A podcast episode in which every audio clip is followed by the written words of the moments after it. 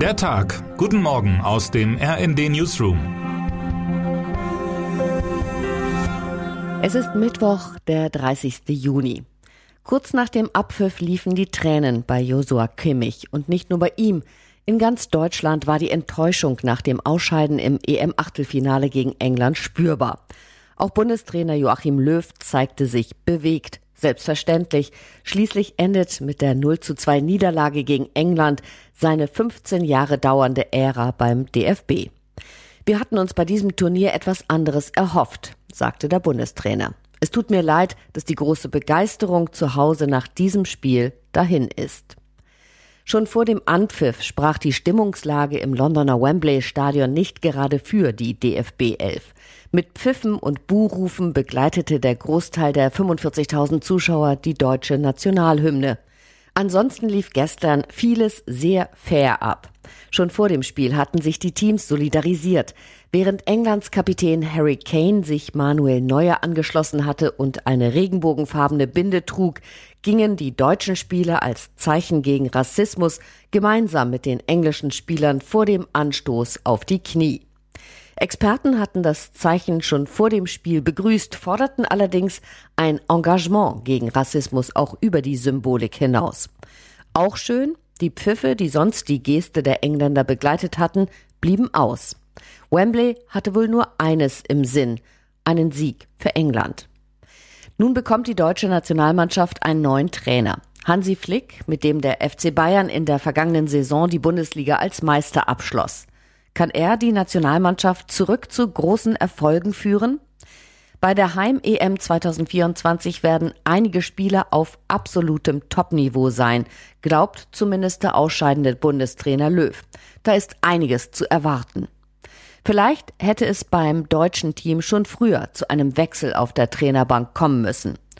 Rückblickend muss man sagen, dass sein Abgang nach dem Höhepunkt das Beste gewesen wäre. Aber er wollte mehr.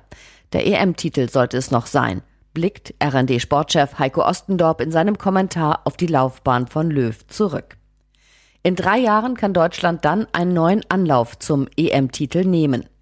Nach Wembley muss die Nationalmannschaft dann nicht. Das Turnier wird komplett in Deutschland ausgetragen. Termine des Tages. Die Bundesagentur für Arbeit gibt heute ihre Monatsstatistik für den Juni bekannt. Nach einer positiven Entwicklung bei den Corona-Infektionszahlen und damit verbundenen Lockerungen bei Eindämmungsmaßnahmen ist von einer deutlichen Verbesserung auf dem Arbeitsmarkt auszugehen. Volkswirte erwarten vor allem in Branchen wie Gastronomie und Handel sowie bei den personenbezogenen Dienstleistungen deutliche Verbesserungen. Mehr als 25 Jahre nach dem Ende des Bosnienkrieges urteilt das UN-Tribunal in Den Haag in seinem letzten Prozess zu Kriegsverbrechen auf dem Balkan. Den zwei ehemaligen Chefs des staatlichen serbischen Sicherheitsdienstes Jovica Stanisic und Franko Simatovic droht heute lebenslange Haft wegen Kriegsverbrechen und Verbrechen gegen die Menschlichkeit. Beide Angeklagte waren enge Vertraute des damaligen jugoslawischen Staatspräsidenten Slobodan Milosevic. Auch ihm war vor dem Tribunal der Prozess gemacht worden. Er starb jedoch vor der Urteilsverkündung 2006. Wer heute wichtig wird. Es ist Mittwoch, der 30. Juni. Kurz nach dem Abpfiff liefen die Tränen bei Josua Kimmich und nicht nur bei ihm. In ganz Deutschland war die Enttäuschung nach dem Ausscheiden im EM-Achtelfinale gegen England spürbar. Auch Bundestrainer Joachim Löw zeigte sich bewegt. Selbstverständlich. Schließlich endet mit der 0 zu 2 Niederlage gegen England seine 15 Jahre dauernde Ära beim DFB. Wir hatten uns bei diesem Turnier etwas anderes erhofft, sagte der Bundestrainer. Es tut mir leid, dass die große Begeisterung zu Hause nach diesem Spiel dahin ist. Schon vor dem Anpfiff sprach die Stimmungslage im Londoner Wembley Stadion nicht gerade für die DFB 11. Mit Pfiffen und Buhrufen begleitete der Großteil der 45.000 Zuschauer die deutsche Nationalhymne. Ansonsten lief gestern vieles sehr fair ab. Schon vor dem Spiel hatten sich die Teams solidarisiert. Während Englands Kapitän Harry Kane sich Manuel Neuer angeschlossen hatte und eine regenbogenfarbene Binde trug, gingen die deutschen Spieler als Zeichen gegen Rassismus gemeinsam mit den englischen Spielern vor dem Anstoß auf die Knie. Experten hatten das Zeichen schon vor dem Spiel begrüßt, forderten allerdings ein Engagement gegen Rassismus auch über die Symbolik hinaus. Auch schön, Die Pfiffe, die sonst die Geste der Engländer begleitet hatten, blieben aus. Wembley hatte wohl nur eines im Sinn, einen Sieg für England. Nun bekommt die deutsche Nationalmannschaft einen neuen Trainer. Hansi Flick, mit dem der FC Bayern in der vergangenen Saison die Bundesliga als Meister abschloss. Kann er die Nationalmannschaft zurück zu großen Erfolgen führen? Bei der Heim-EM 2024 werden einige Spieler auf absolutem Topniveau sein, glaubt zumindest der ausscheidende Bundestrainer Löw. Da ist einiges zu erwarten. Vielleicht hätte es beim deutschen Team schon früher zu einem Wechsel auf der Trainerbank kommen müssen.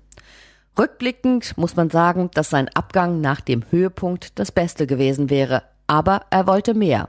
Der EM-Titel sollte es noch sein, blickt RND-Sportchef Heiko Ostendorp in seinem Kommentar auf die Laufbahn von Löw zurück. In drei Jahren kann Deutschland dann einen neuen Anlauf zum EM-Titel nehmen. Nach Wembley muss die Nationalmannschaft dann nicht, das Turnier wird komplett in Deutschland ausgetragen. Und abseits des Fußballs? Während einige angesichts der ansteckenderen Delta-Variante noch immer mit Sorge auf die vollbesetzten Tribünen in den EM-Stadien schauen, scheint in die Corona-Kritik an der deutschen Politik etwas Ruhe eingekehrt zu sein. Zumindest auf den Veranstaltungen der Querdenkerbewegung herrscht Flaute.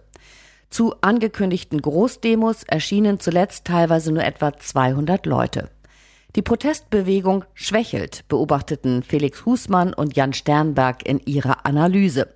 Sie kommen allerdings auch zu dem Schluss, die Bewegung kam nicht aus dem Nichts und sie wird auch nicht einfach wieder verschwinden. Und jetzt wünschen wir Ihnen einen guten Start in den Tag. Text Sabine Gurol, am Mikrofon Eileen Schallhorn und Christiane Hampe. Mit rnd.de, der Webseite des Redaktionsnetzwerks Deutschland, halten wir Sie durchgehend auf dem neuesten Stand. Alle Artikel aus diesem Newsletter finden Sie immer auf rnd.de slash der Tag.